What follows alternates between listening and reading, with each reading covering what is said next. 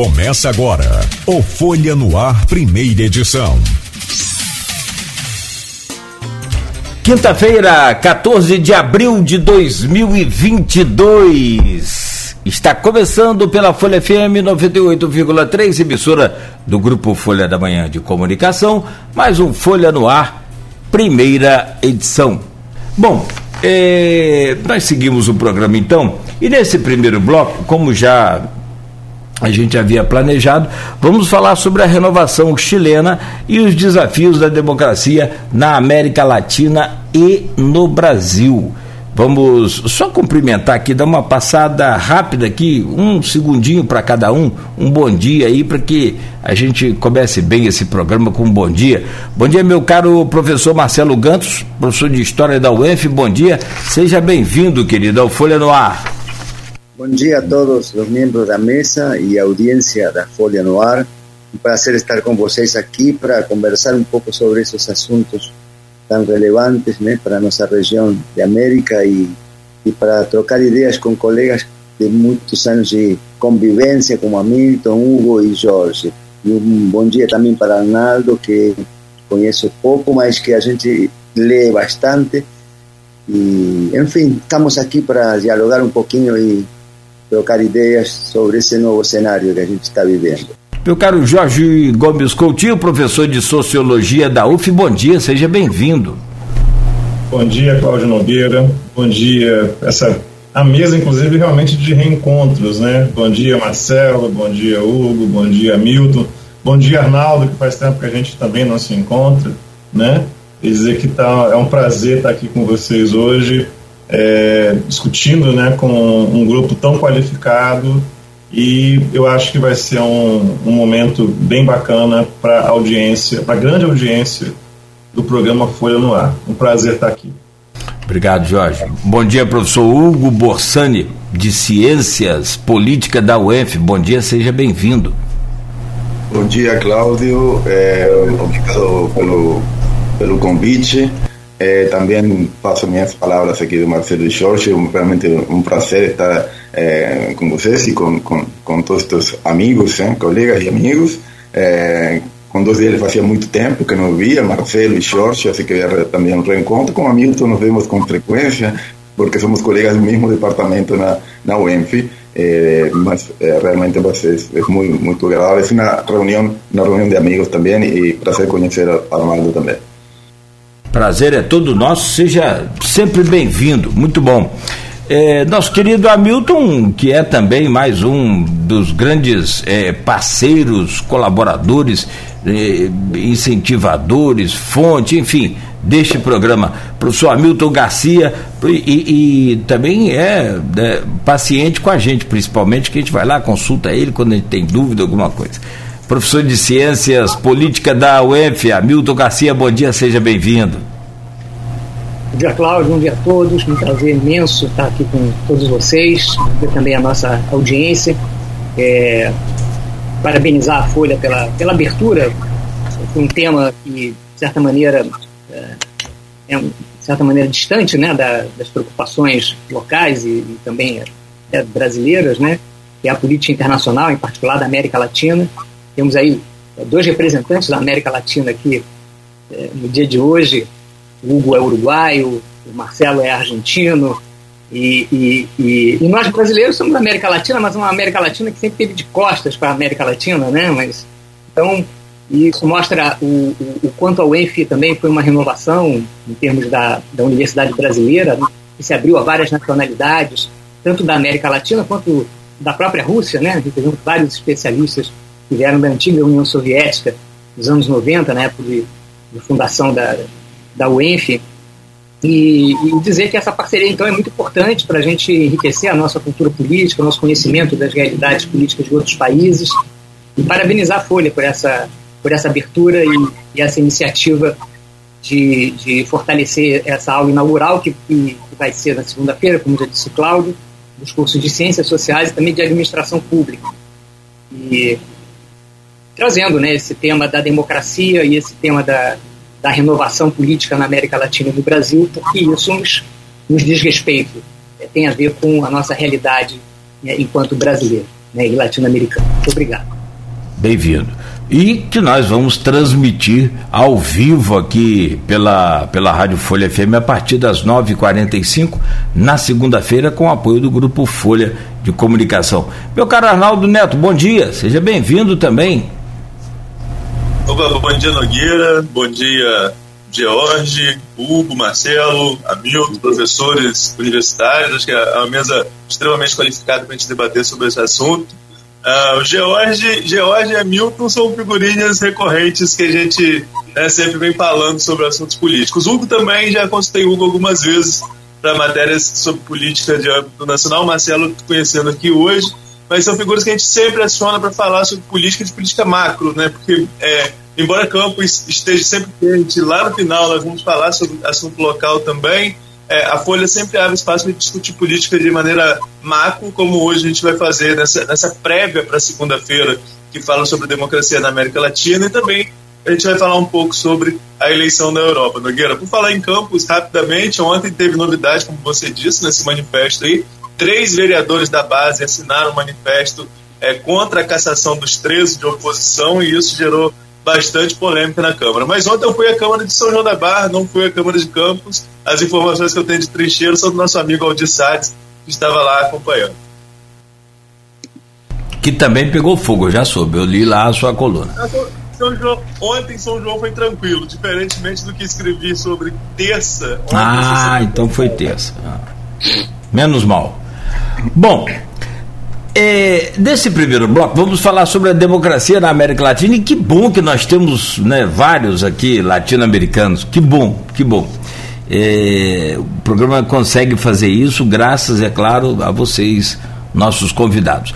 Um, só um, um, um detalhe que eu vou informar: uma média de cinco minutos para cada um de vocês, e o ouvinte que está acompanhando a gente em casa ou pela internet, às vezes vai ver, ouvir aí ou interromper alguma fala só para dar um alertazinho que faltam 30 segundos. Fica meio assim, é, é, é inconveniente, mas é melhor que se faça para a gente manter um, uma equidade, para manter um controle melhor sobre o tempo. Fora isso, mas não é justiça eleitoral que tem que cortar, não. Bom, Coube a mim abrir esse, esse programa e, e eu estudei, olhei, e, além do que a gente já conhece, um pouco, né, muito pouco, mas pelo que a gente conhece, da política na América Latina, há um grande desafio. Aliás, são muitos os desafios, mas um me chamou a atenção. O que mais me chamou a atenção foi o comportamento da população latino-americana de acordo com o Barômetro das Américas, que é um levantamento realizado a cada dois anos pelo projeto latino-americano de opinião pública, o LAPOP, da Universidade Vanderbilt, a confiança no, o, o que me assustou foi isso. A confiança no sistema democrático está em erosão. A confiança por parte da população. Um em cada quatro cidadão latino-americano não confia na democracia. 25% dessa população não confia na democracia. E dentre os pontos fracos citados por não confiar, corrupção, desigualdade, pobreza, claro, e violência. E para complicar ainda mais, o Centro Estratégico Latino-Americano, o CELAG, né, de, de Geopolítica, ele revela outro dado também complicador para vocês explicarem para a gente. Que os países que mais cresceram de 2000 a 2019 foram Bolívia, Peru, Cuba, Panamá e República Dominicana em relação à América Latina, todos com governantes considerados autoritários.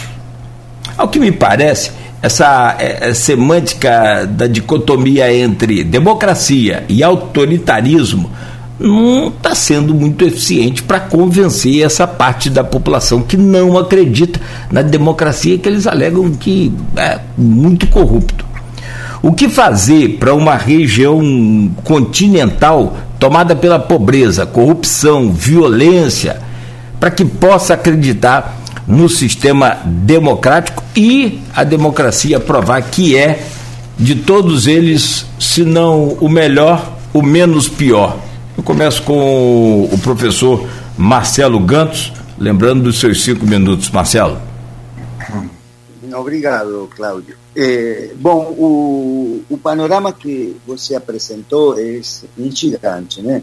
Instigante em termos de contrapor eh, opções né, para a solução desses graves problemas que você colocou em aparentemente duas alternativas, né, que seria, por um lado, autocracias, autoritarismos, eh, e por outro lado, eh, democracias.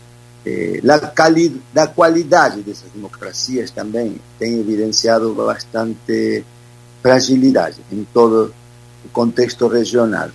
Eh, mas eh, a gente não pode deixar de recordar né, nas trajetórias históricas regionais da região, de, dos países que compõem a região, sobretudo em termos de ser democracias eh, recentes, né, democracias que surgieron en torno de experiencias autoritarias muy fuertes, que están en la lembranza y en la experiencia de las poblaciones muy frescas.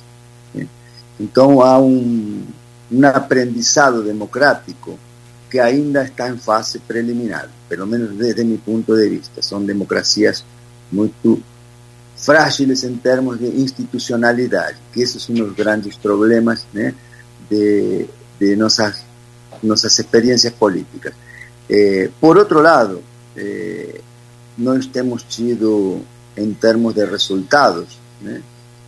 resultados bastante importantes que fortalecen desde el punto de vista social y de constitución de identidades nacionales, de integración nacional, como el caso de Bolivia, por ejemplo, como el caso de Argentina, de Chile, en esta última experiencia, eh, grandes avanços né, que colocam também, recolocam o papel da democracia como uma alternativa de integração, eh, de integração de, de, de, de nações eh, que foram fortemente castigadas pela desigualdade, pelo preconceito, pela pelas elites né, que governaram durante tanto tempo e marginalizaram grandes grandes parcelas da população que ficaram excluídas da vida política.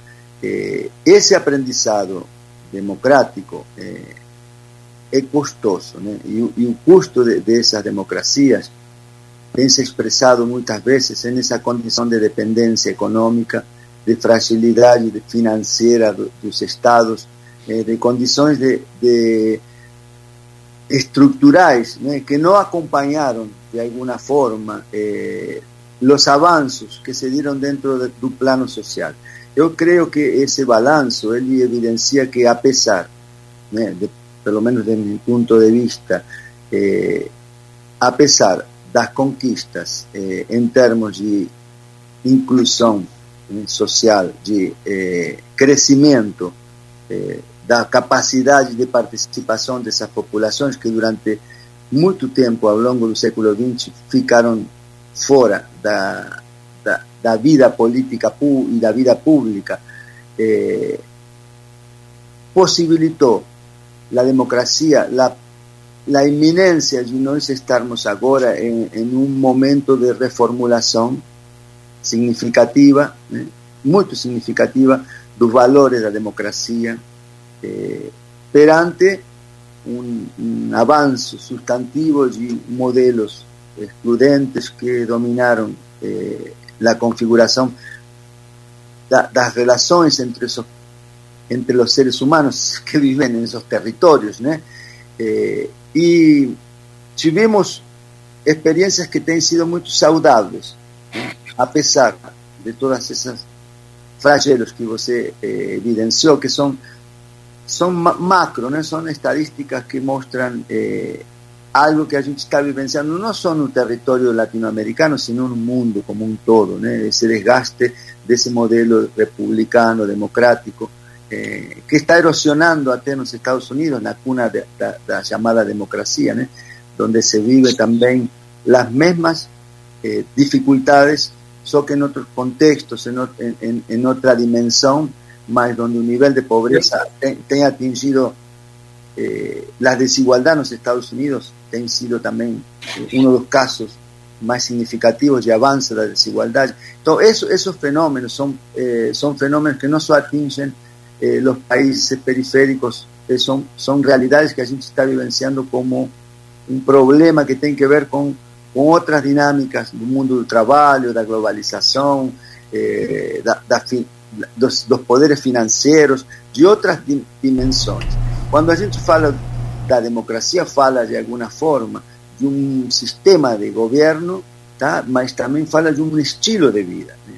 E esse estilo de vida, eh, de meu ponto de vista, eh, traz eh, uma possibilidade concreta de participação, eh, de, de, discussão pública, né? de assuntos, de agendas que durante os últimos 30 ou 40 anos se tornaram eh, motivo de amplias discussões dentro das nações latino-americanas. O caso da integração eh, indígena na, participação política, eh, que, a, que é um evento de, de, significativa potência em termos de, de, de ampliação, eh, é um ponto muito favorável que a gente pode reconhecer em Bolívia, a gente pode reconhecer hoje em Chile, que a gente pode reconhecer na Argentina, eh, aspectos que de alguna forma potencializan eh, la capacidad eh, de la democracia en términos de ser un sistema que incluye, que posibilita ampliar o Estado de Derecho para grandes parcelas la población que vivieron fuera de, de esa dimensión jurídica. ¿no? Entonces, eh, yo eh, veo que el pesimismo que esas estadísticas nos presentan, él debe ser visto también a partir de otras lentes. ¿no? Esas estadísticas, eh, por un lado, evidencian consecuencias da, digamos, de alguna manera, da, da extrema eh, exploración de un modelo económico de características neoliberales eh, extremas, ¿no? que llevó a esas economías regionais a, a pasar por situações de mercado de trabalho muito acuciantes, de, de perda de emprego, eh, que tem que ver com transformações estruturais eh, que afetam significativamente a vida das pessoas na base. Perfeito, Mas, professor. Do ponto de vista dos direitos, eh, a gente tem vivido, eh, eu acho, e isso fica muito evidente nas conquistas dos direitos que têm sido expressadas nas populações argentinas, uruguaias, eh, chilenas, peruanas, bolivianas, né? Eh, no caso brasileiro também, né? da possibilidade do acesso a um Estado de Direito mais ampliado, com todas as, com todas as consequências negativas que você está eh, afirmando. Mas eu, eu, ainda considero eh, que não estamos em um, em um momento crucial de afirmação democrática.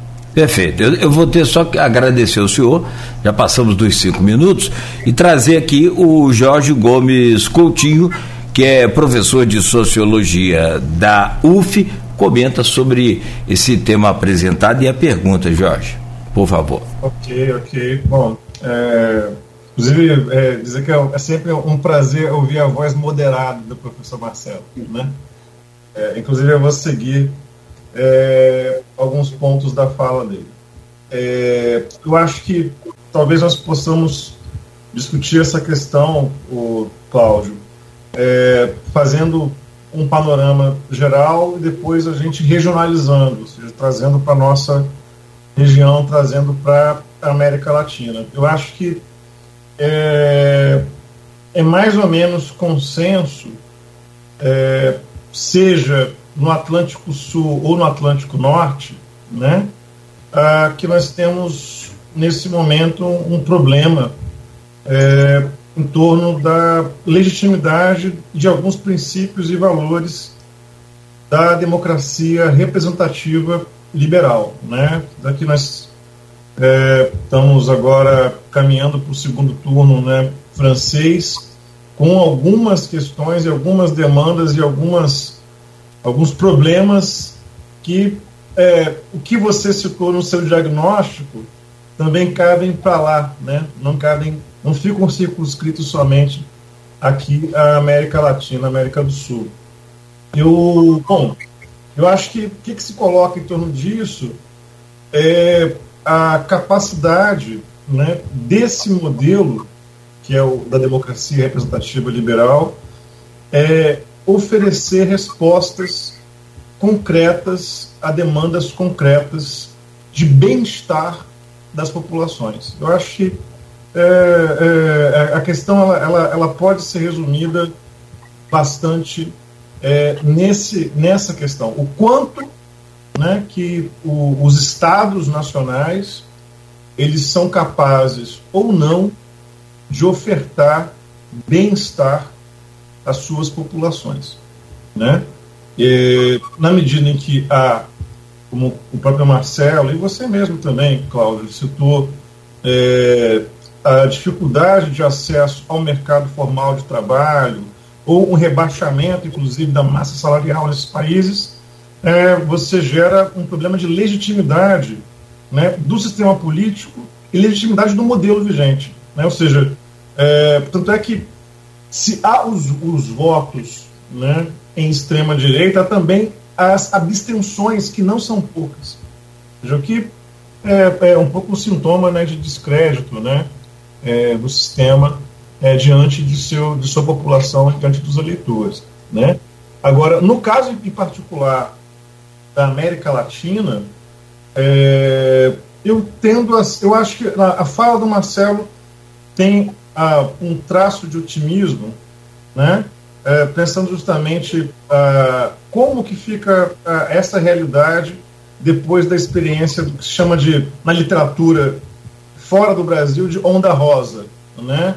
Que aqui dentro na mídia corporativa chamam de onda vermelha, né? Mas mas na verdade é mais está mais para rosa do que para vermelho, né?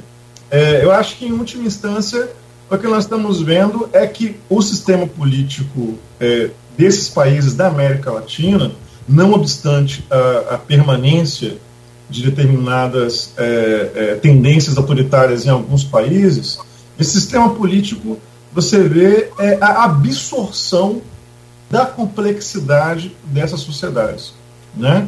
O que você está vendo, em última instância, se você pegar é, as eleições recentes, né, no legislativo na Argentina, se você pegar o plebiscito apertado na, no Uruguai, recentíssimo, né, se pegar, por exemplo, a efervescência da disputa eleitoral no Brasil, em última instância, o que você está vendo é que essa multiplicidade de interesses que é constitutiva desses países em última instância, estão emergindo, né, estão se apresentando né, no cenário, é, tanto na opinião pública, quanto também é, no próprio sistema político, né, na discussão, inclusive, da, da, concorrência eleitoral e etc. Então, eu acho que é, hum, certamente nós temos problemas estruturais, problemas sérios, né, mas é, com essa efervescência de discussões, né, eu acho que, em última instância, nós tensionamos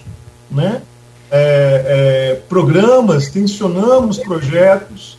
Né, é, em última instância, eu acho que, é, aí no caso, é, acho que cabe a gente ficar atento né, a, a eventuais é, tentações autoritárias, sem dúvida alguma. No nosso caso, nós temos boas razões históricas, recentes, para termos medo né, e termos receio de tentações autoritárias, mas eu acho que é, é, nós vivemos um momento é, interessante, né? É, inclusive, é, talvez, quiçá, né, do enfrentamento dessas mazelas que você citou pelo, pela via democrática. Né? Eu acho que é, eu vejo com, com certa. Daqui o exemplo chileno é muito alvissareiro. Né? Ou seja, nós temos aí talvez possibilidades de experimentalismos possibilidade de saídas é, que, em última instância, é, sem dúvida alguma, colocam em teste a democracia, mas o próprio sistema político formal e a democracia podem ofertar respostas que, ao invés de fazer esse esgarçamento em uma solução autoritária, talvez redunde, na verdade, num reforço, num, num enforcement né, do sistema político formal e da própria democracia na região. Perfeito.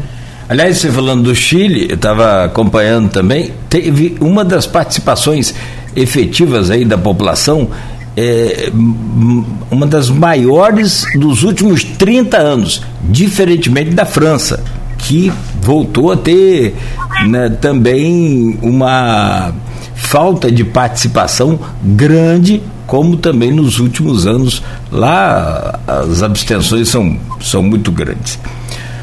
Meu caro professor Hugo Borsani, professor de Ciências Política da UENF, como explicar essa situação e como acreditar na democracia, como a gente colocou aqui todos esses parâmetros ap apresentados por essas entidades? Bom, bueno, bom dia, Carlos, eh, Cláudio. Bom dia a todos. Reitero eh, agradecimento pelo convite, por estar aqui nesta mesa tão amiga e tão qualificada. É, eu vou começar pelo que você começou, Cláudio, os, os indicadores de, de, de, perda de confiança é, da população do Latino Barômetro. Na verdade, tem, tem, vários indicadores sobre qualidade, sobre a democracia é, conhecidos, alguns mais, outros menos, e praticamente todos é, vão nessa direção. Não? Há uma perda de confiança, não só uma perda de confiança, há de fato uma perda de, de, de aspectos democráticos. É, é, mais é, autoritarismo, é, perda de, de, direitos, às vezes, e isso é mundial, né, como foi falado, não é só da América Latina. latino, outro índice bastante conhecido, que, no, que mide não somente a percepção, mas mide outros aspectos, justamente de procedimentos aplicados, etc., eh, relações entre os poderes, relações com a mídia independente, etc., indicam o mesmo. O The Economist é outro que faz, eh, o índice de, de democracia de Economist é bastante conhecido, também indica o mesmo. Eh, estava lendo recentemente um, uma comparação nos últimos, somente nos últimos dois anos, no índice de Economist, que reitero, não mide somente a percepção, eh, somente Uruguai eh, e o Chile, mas em primeiro lugar o Uruguai e o Chile tiveram um aumento eh, da, da, da, democracia, ou seja, melhoraram no, eh, na, na, avaliação, no índice, eh, aumentaram seu, seu, seu, aspecto democrático. Os demais, na América Latina, todos retrocederam eh, por diferentes motivos. Então, é um, é um problema, sem dúvida, um dos principais problemas, mas que obviamente isso é resultado de outras coisas, algumas delas já foram aqui apresentadas por Marcelo e por Jorge, é, você tem, eu, eu, eu, identifico como, são, são vários, não? São, são muitos problemas, muitos fatores que incidem nisso, mas obviamente você tem aí um problema. Você já citou um desses grandes problemas que você tem, que é a corrupção, além da perda de confiança. A corrupção que sigue rampante na, na América Latina, em alguns países muito mais que em outros, obviamente, tradicionalmente é, o problema da fragmentação política nos nossos países, né? a, a, dificuldade das lideranças políticas dos partidos se manterem como tal, de aglutinar minimamente. Você vê aí é, é, um processo, em, reitero, em quase todos os países, de desagregação e de fragmentação amplíssima, né? muito grande, que praticamente tem os governos é, que, que acedem ao poder ao filo né? De, um, de, um, de, algum tipo de processo de, de censura, né? porque é, é uma incapacidade realmente de, de fazer de acordos, né? Cada, você tem mais atores aí disputando, mais difícil fazer essa capacidade de acordo, e junto com isso, junto com uma fragmentação, você tem uma polarização muito grande, que é uma polarização também reflexo é, da, da sociedade, é, así como fragmentación, un reflexo de la sociedad, y también esa, esa, política que existe, y eh, a, a, a, da, do populismo, que é algo difícil de definir, algo tradicional na América Latina, mas que a gente vê e com diferentes tons políticos, eh, desde a extrema direita, pela extrema esquerda, eh, eh, com essa facilidade de tentar solucionar e de vender é, e, e, e, e, de é, atrair é, é, votos sem, sem um trasfondo importante de, de, política. Aí você, o que identifica um problema sério de capacidade justamente de acordos, de coalições eh, mas coalições em um sentido eh, firme, importante, que possa resolver aspectos substantivos desses países. Porque você tem aí, muitas vezes, governos que chegam e, com esse pouco apoio, tentam implementar suas políticas sem um acordo com essas outras com uma parte importante do que fica na oposição, aí eles perdem novamente e há uma reversão disso. Há uma dificuldade de fazer acordos de Estado, minimamente. É? E isso está, sem dúvida, está afetando muito essa capacidade de resposta é? do sistema democrático representativo. Esses, é, eu, eu, vejo, esse é um desafio que a democracia apresenta. Não é a primeira vez que a democracia representativa liberal tem desafios fortes. Dizer, no, antigamente, né, é, você tinha um desafio por la extrema esquerda, se se quer, né? os movimentos eh, armados que é, criticavam essa democracia burguesa, que não atendia minimamente. É. Hoje em dia você tem uma, um desafio muito alto pela extrema direita, né? negando a, a, divisão de poderes, querendo fortalecer exclusivamente poderes presidenciais e capacidade. Você, 30 momento, segundos é, é um momento então é, de, de, de muito né, de, de, de muito tensão de muito conflito eu sou vou ter um aspecto um pouco mais positivo né? não, não sou muito otimista no sentido que é um desafio sério as democracias estão sendo combatidas a nível mundial o sistema o conceito de democracia representativa e é preciso é, encarar isso porém em América Latina apesar dos grandes desafios que tem e das grandes convulsões eu vejo y a pesar de la población estar eh, perdiendo confianza, una cierta resiliencia de la democracia. Si usted ve que todos aquellos movimientos eh, de, convulsión social que hubo, especialmente en los países andinos, todos ellos fueron resolvidos por medios eh, por medios democráticos, por medios institucionales, no fue quebrada la institucionalidad democrática como tinha sido en otros acontecimientos, y eso no es poca cosa. Isso não é pouca coisa para, para, para a história latino-americana. Então, sempre se procurou, aí, em momentos limites, se procurou é, acordos. É, isso, isso permitiu a, a Constituição, a Assembleia Constituinte no Chile, no Equador também houve acordos é, no último momento é, que permitiram sair de um conflito muito grande. Então, há, por outro lado, um desafio constante, há, vejo também uma certa resiliência na capacidade de reação, porém, não sabemos ainda até, até quando né? essa capacidade de resiliência é, consiga se manter. Vou deixar por aqui depois. Perfeito, perfeito. É.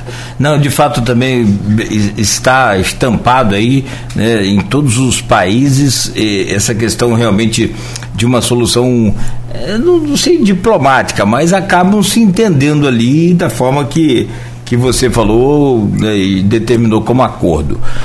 Meu caro professor Hamilton Garcia, professor de Ciências Política da Universidade Estadual do Norte Fluminense. É com você. Bom, enfim. O, bom, é, é, cá por último, é interessante porque já me desonero de uma série de questões que foram brilhantemente colocadas aí pelos, pelos colegas, mas, por outro lado, é, também o desafio né, de enriquecer esse debate. Então, eu começaria é, lembrando o, o, o, fato de que ah, nós não temos uma tradição democrática na América Latina. Né? A, a modernização política no mundo ocidental deveu-se, sobretudo, ali pela, pelas revoluções é, burguesas que aconteceram no velho continente e, e marcaram ah, os conflitos entre crescentes a partir de então entre cidade e campo, a, a, a perda da hegemonia dos, eh, dos, grupos tradicionais, das empresas tradicionais, dos senhores de terra na Europa, ascensão de novas classes sociais, a revolução comercial, depois a revolução industrial.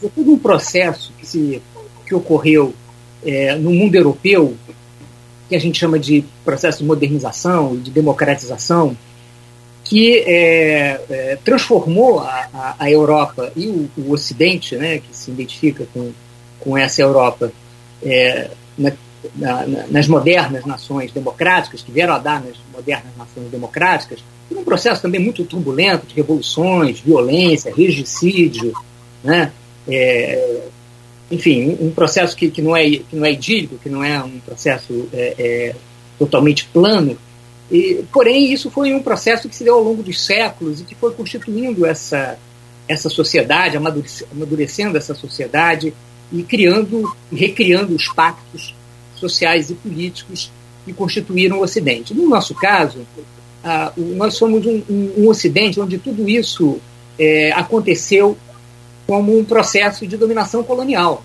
É, isso, isso nos sucedeu ah, como um paraquedas que caiu, que, que, veio pela água, né, veio pela, pelo mar, pelas caravelas, como já diz o, o, o, o presidente da Argentina, né, veio pelo mar né, e desagou aqui, é, destruindo as, as nossas relações tradicionais, originárias da democracia audiana. Né. Se na Europa esse processo de modernização não chegou, embora tenha destruído as relações é, feudais, é, conseguiu preservar as relações comunitárias existentes é, na, na própria, nas próprias civilizações europeias, no nosso caso, é, esse processo de nascimento, nosso parto, destruiu as nossas relações democráticas originárias, baseada é, no campo, nas aldeias é, é indígenas e, e, e, nas cidades mais avançadas que, que haviam também no altiplano e em outras regiões. Então, é, nós nascemos como uma entidade moderna na base do despotismo colonial. E isso torna tudo bastante mais difícil é, e nos aproxima muito da tradição russa, que também é uma nação forjada é, no, no, no, no despotismo ainda mais, digamos, é, é, sem peias, né? porque baseado numa, numa, numa forte exclusão é, social, numa forte dominância do segmento é, que é o segmento é, do colonizador, aqui no nosso caso. Então, isso eu acho que é um aspecto fundamental, é, porque é, toda a modernização que, a, que acontece no, no país, no Brasil e na América Latina, ela vai se dar sob, sob a direção dessa lógica europeia, mercantilista, e, e sempre muito fortemente marcada pela presença da dominação é, dos descendentes é, dos europeus. Né? É, é e o elemento é, das populações que foram agregadas, que foram fundidas nesse processo de constituição das nações latino-americanas, se deu de maneira subordinada. Então, isso cria um, um, processo, além de ser um processo que vem de cima, né, vem pelas caravelas, ele, quando começa a, a se é, desenvolver endogenamente, ele vai estar marcado por essa, por essa dissociação interna, endógena, entre as populações. A democracia na América Latina sempre foi marcada pelo, é, pela ojeriza das classes dominantes em relação às diferenças étnicas constantes na, na, na nossa formação econômico-social, é, e, e, também pelo temor é, de que essas é, de que esse processo de exploração desaguasse é, numa completa subversão das relações de poder. Então, a nossa modernização é, sempre foi marcada pelo medo do povo, pelo medo da participação popular. E, e, esse é um elemento que só muito recentemente vem sendo questionado, e como disse muito bem o Marcelo, que vem sendo revolucionado nas estruturas sociais mais profundas da, do nosso continente. Então, daí, isso acontece no momento, é, para terminar, Cláudio, em que é, o mundo ocidental ele decai como um padrão, um parâmetro de processo de é, exitoso de democratização, por um lado, em função de questões que a gente vai discutir mais adiante, e do outro lado, é, isso acontece também no momento em que uh, o, o, uh, os nossos processos de modernização fracassaram do ponto de vista da inclusão econômico-social. Né? Então, é, a falta de tradição, um contexto internacional desfavorável e um fracasso dos nossos modelos de modernização, baseados nesse apartheid implícito, é, tornam o nosso processo dentro da esfera do Ocidente um processo bastante delicado, bastante, eu diria, periclitante e instável nesse momento. É, pelo menos né, aproveitando aí a, o exemplo do Chile, aparece lá um, um, sinal, diferentemente da Europa, que acaba lá de, de eleger, e aí quem acaba de chegar também é o Aloysio Abreu Barbosa, ele vai falar sobre isso no próximo bloco, o Victor Orbán, ultradireitista na Hungria, e de, repete o, as eleições francesas com a Marine Le Pen com também da ultradireita forte aí para o segundo turno.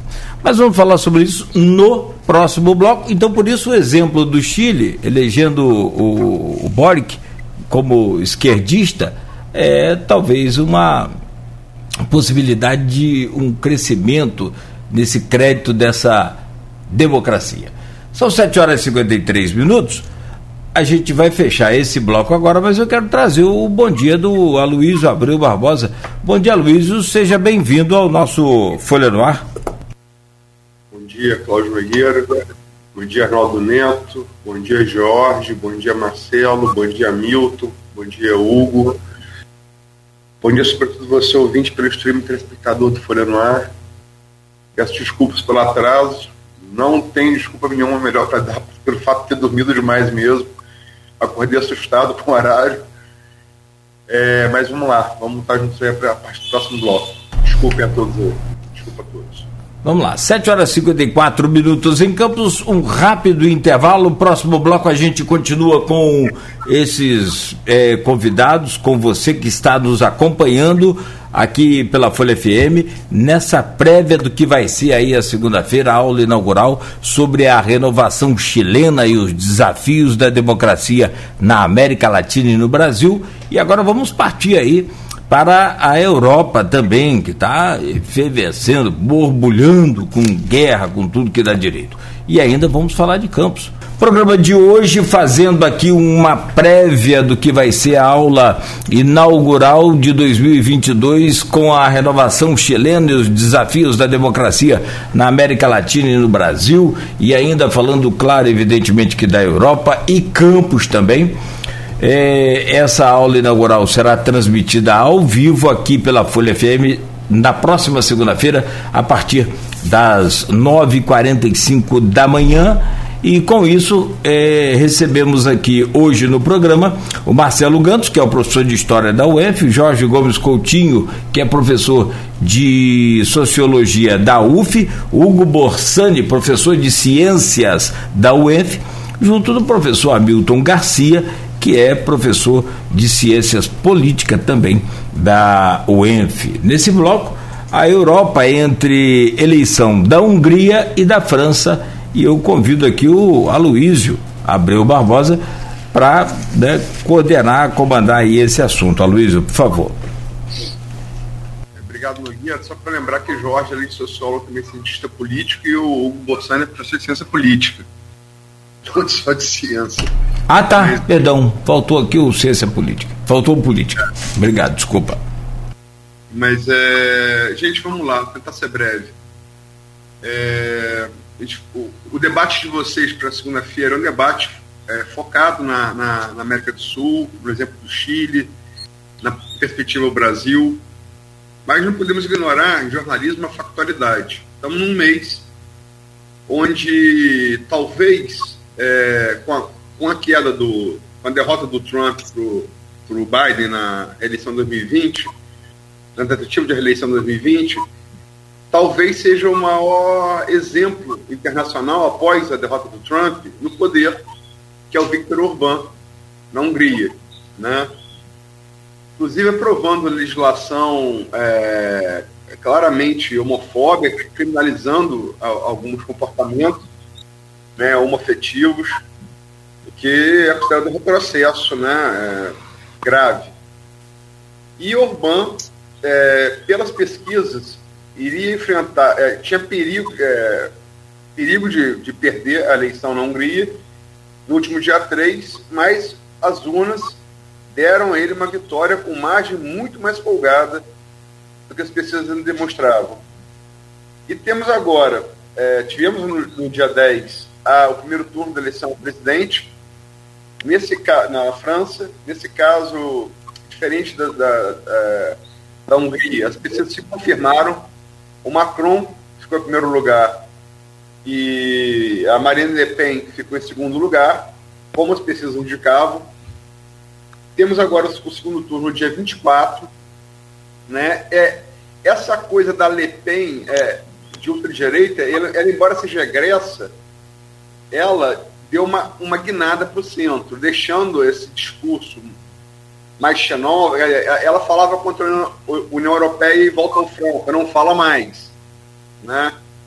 Enfim, como é que vocês veem é, essa realidade da Europa e as consequências dela para o mundo todo, sobre, é, sobretudo o Brasil? Eu vou começar pelo, pelo Marcelo Gantos. Marcelo.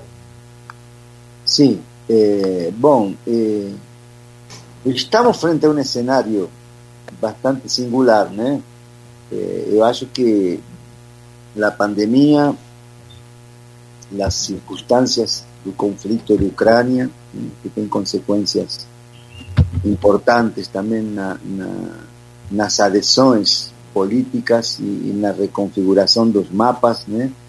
tem, tem trazido para o cenário o re, re, ressurgimento já de tendências nacionalistas né, que estavam eh, crescendo silenciosamente, mas eh, efusivamente dentro de los eh, principios y adhesões populares na Europa. Né? Eh, tenho, tenho de estar eh, com bastante frequência nestes últimos anos na Europa, eh, na parte mediterrânea, eh, e há um, um comprovado aumento né, do, do, da extrema-direita eh, que se expressa a partir de, de novas formulações eh, modernizadas. Né?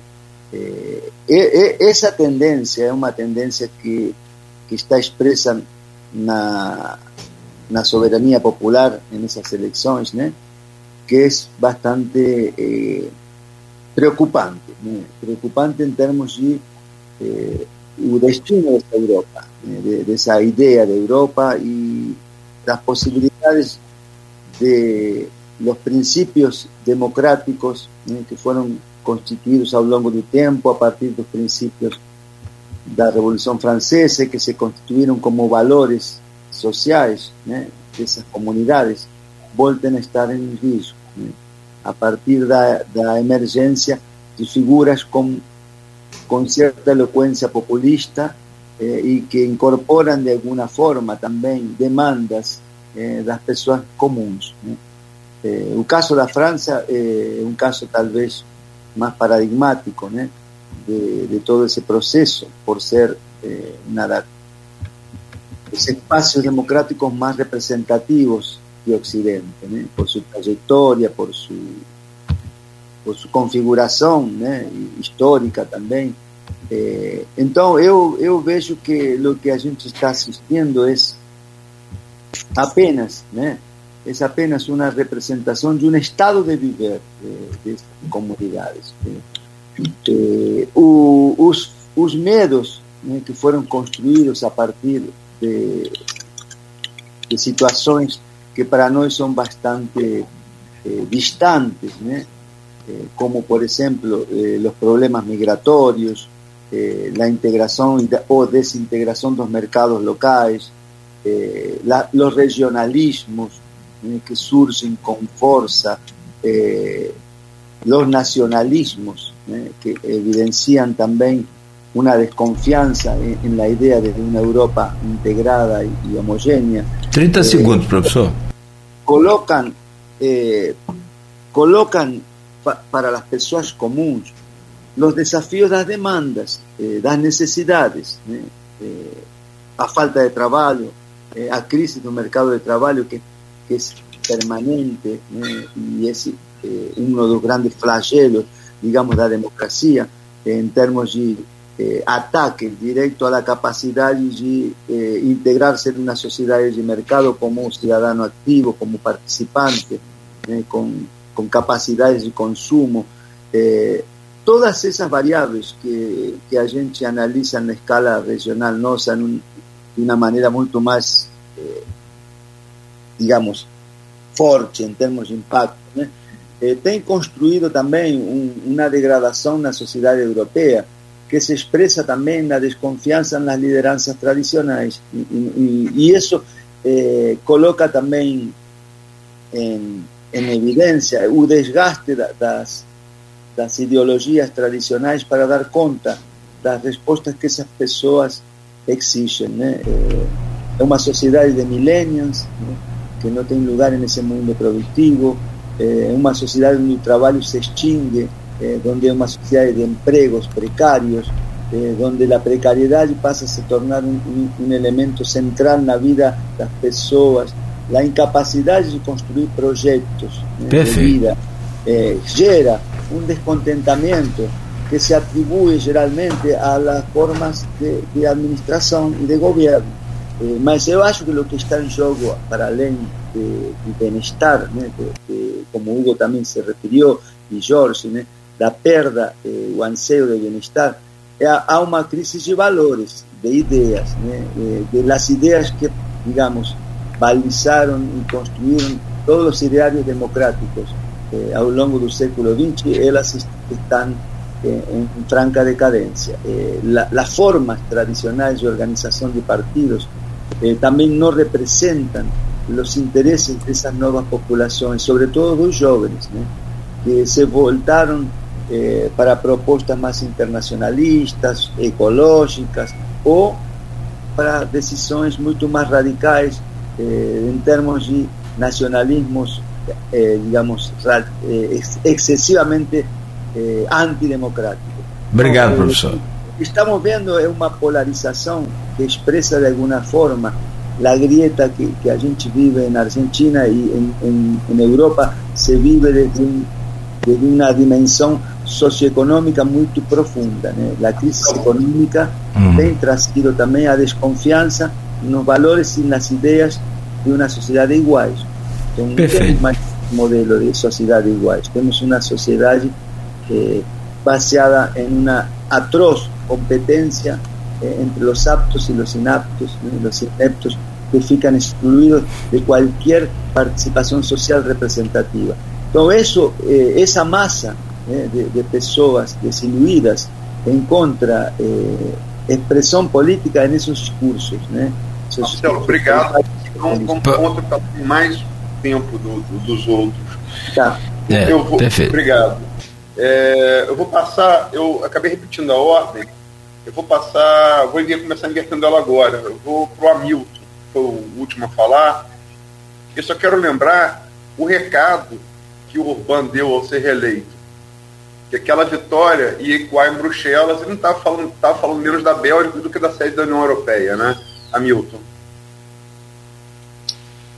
É, então, eu, eu, eu acho eu vou retomar essa a, questão levantada é, pelo, pelo Marcelo, porque é, eu acho que ela é central para a gente entender, assim como eu considerei central para entender a especificidade latino-americana, dentro da ideia de modernização, de democratização, é, é fundamental para entender a crise da democracia ocidental, sobretudo no caso europeu.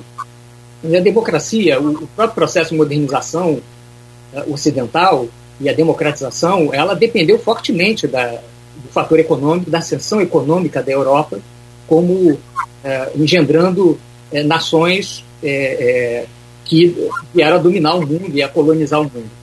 E, e, então a democracia é fortemente dependente é, desse aspecto é, do crescimento econômico, da inclusão econômica. E é precisamente isso que desde os anos 70, em função do processo de globalização, primeiramente a concorrência é, é, japonesa, depois os tigres asiáticos, agora finalmente a China, fora os outros países também, a própria América Latina, que, que é, por, de certa maneira, nesse, nesse processo, tudo isso tornou o, o, o, a base é, econômico-social da democracia ocidental uma base instável e é, declinante. É, agravado pelo fato de que o pacto, é, é, a chamada Pax Americana, né, quer dizer, o pacto de, de, de governança e paz a partir da Segunda Guerra Mundial, é, baseado nessa prosperidade e baseado também na Guerra Fria, ou seja, na ameaça que uh, a, a, presença militar soviética e o discurso dos partidos comunistas exerciam sobre as massas trabalhadoras na Europa, criavam a necessidade de que liberais e, e socialistas moderados se é, acordassem em termos de um pacto de sustentabilidade da democracia, ou seja, o welfare state, né? Uma, uma democracia que não podia ser unicamente baseada na, nas regras de mercado, mas também na proteção social e, e na defesa de valores é, da, da, da, própria estabilidade social. Tudo isso é, é também é, ruiu com o fim da União Soviética. Né? É, então, de modo que, a, a partir dos anos 90, Quer dizer, não só se combina a decadência econômica, como o, o fim do pacto interno dessa, dessa Europa pós-guerra, da necessidade de conter os comunistas.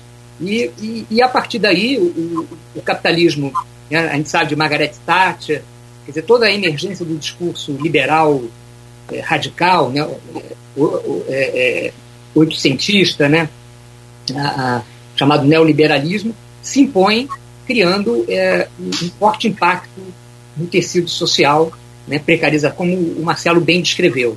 Então, uh, é, é, com base nessa Europa em decadência e nessas, e nessas massas populares empobrecidas, aonde vem se juntar uma, uma leva de imigrantes que, que tem a ver com a estratégia é, do enfraquecimento dos sindicatos, né, porque essa é, é uma das questões da... 30 segundos, professor da, da tensão social europeia.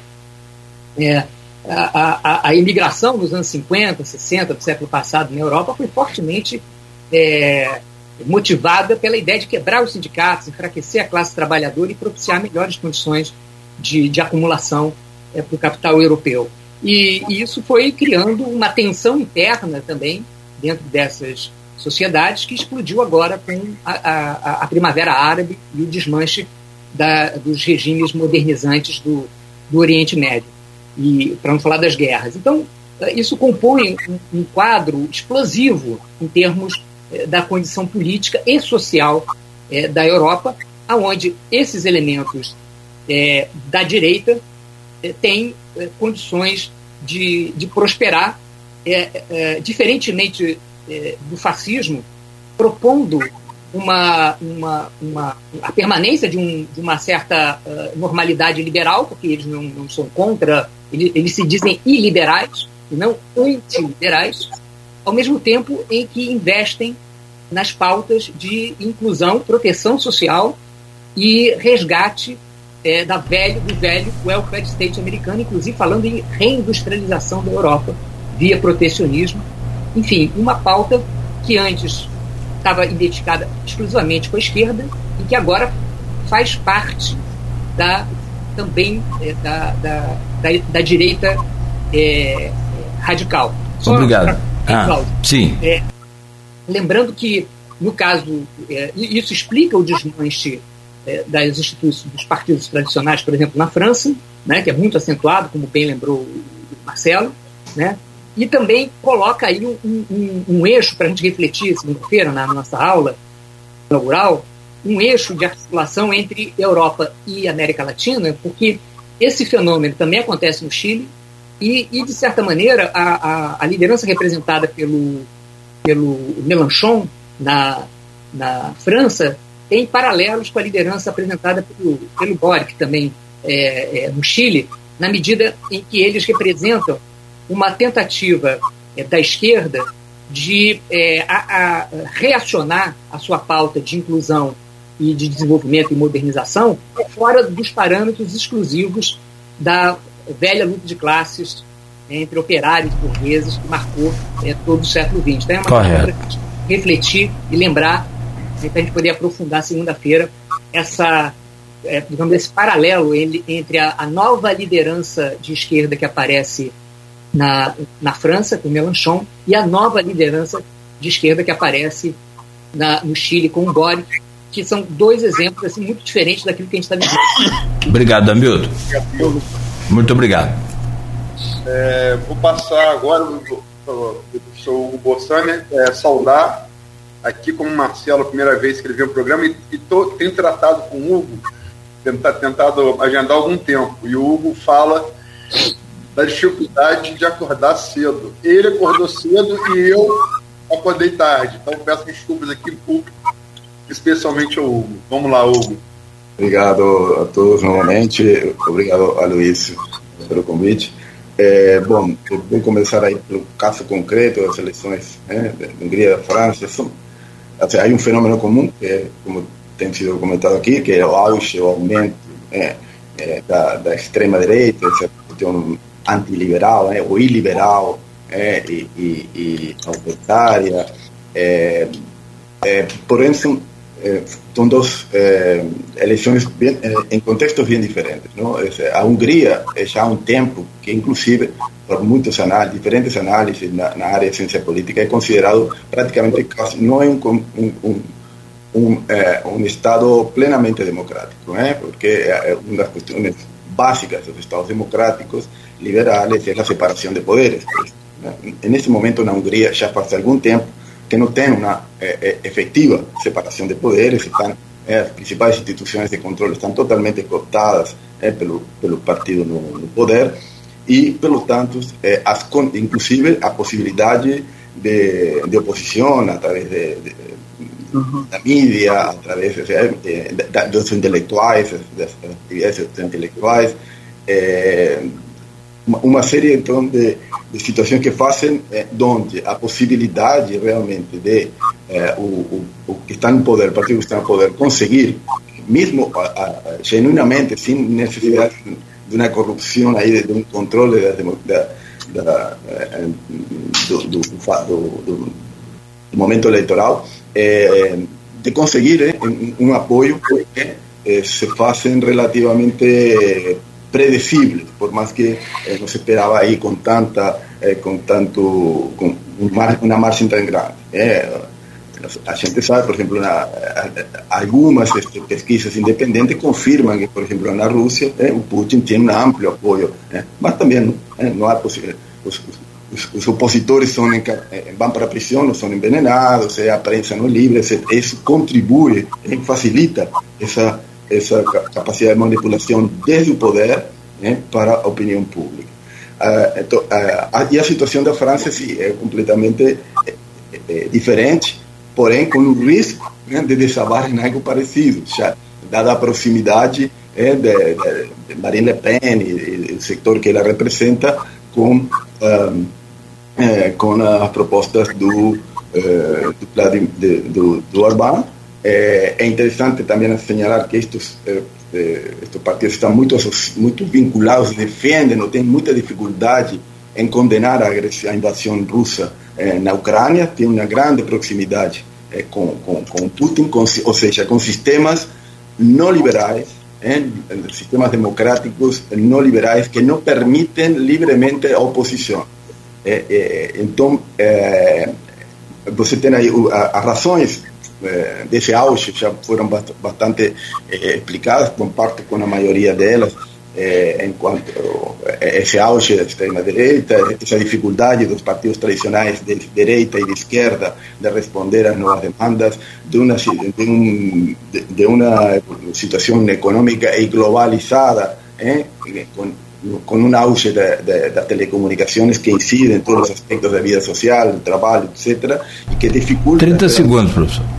Dificulta realmente fazer essa eh, dar uma resposta efetiva.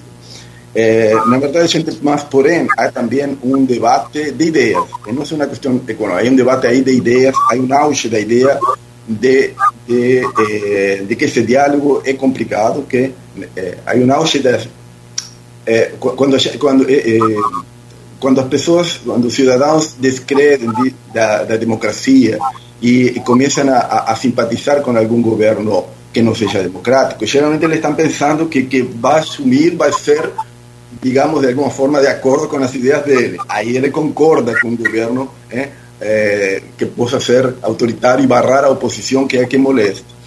É, e aí de direita ou de esquerda. Então, é, um, é, o que há é um auge da, uma fragilização da ideia de diálogo, de comunicação, de negociação. É, há um auge da ideia de impor, da dificuldade é, dos resultados dessa negociação e dada a dificuldade da negociação. A democracia nunca foi um regime fácil. O mais fácil é a, o rolo compressor, é como se resolviam as coisas é, com a imposição, com a força.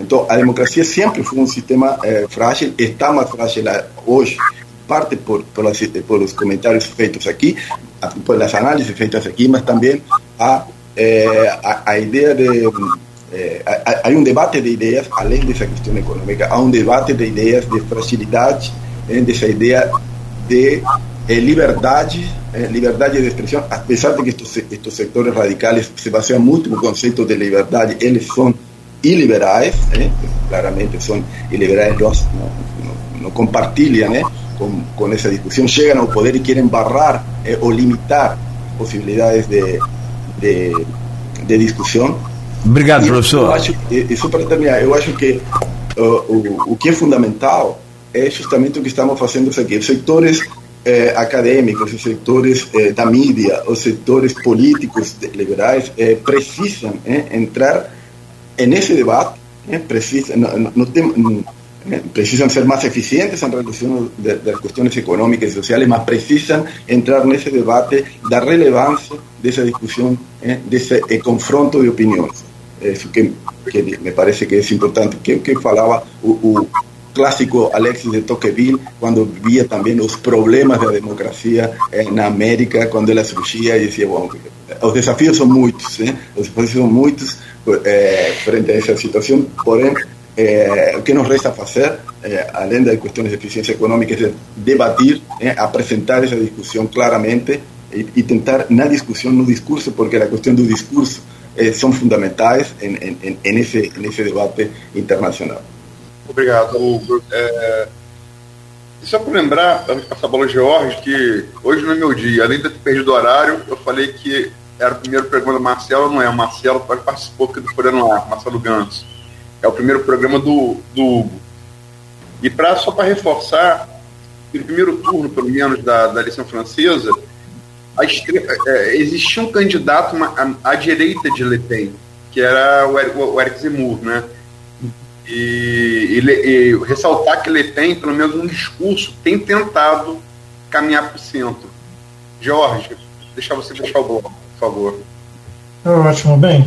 É, vamos lá. É, eu vou, eu vou ser conciso. é, bom, eu vou pegar a, a eu acho que a fala da Luísa tem uma bruxelas simbólica, né? Como ele mesmo disse, não é uma questão é, geográfica propriamente, né? mas é uma questão do que simboliza Bruxelas. Eu vou trazer para a questão da, da discussão sobre a crise das democracias, mais uma vez. Né? Eu vou reiterar um ponto que eu falei no primeiro bloco, de que é, a legitimidade do sistema né, ela precisa é, lidar com a entrega de resultados aos eleitores. Quando você está é, diante de, de uma série de, de medidas que não se traduzem em bem-estar, algo que eu também disse no primeiro bloco, né, você gera uma crise de legitimidade, né, que é algo, inclusive, cíclico. Né? Você já viu essas crises de legitimidade da democracia é, em vários momentos do século XX. Tá? Vale é, isso para a primeira metade do século XX, ainda no final dos anos 20 e etc. É, nos anos 70 também, né? Tá, que o próprio um autor que acho que todo mundo aqui conhece, o Habermas, falava sobre uma crise de legitimidade na década de 70. Né? Nós estamos de novo numa crise de legitimidade que é decorrente, na minha perspectiva, né, é, isso é nítido é, nos discursos à esquerda e à direita, né, de um conjunto de medidas, aquilo que se compreende como é, o consenso é, é, de gerência das sociedades, um consenso liberal de gerência das sociedades. Né?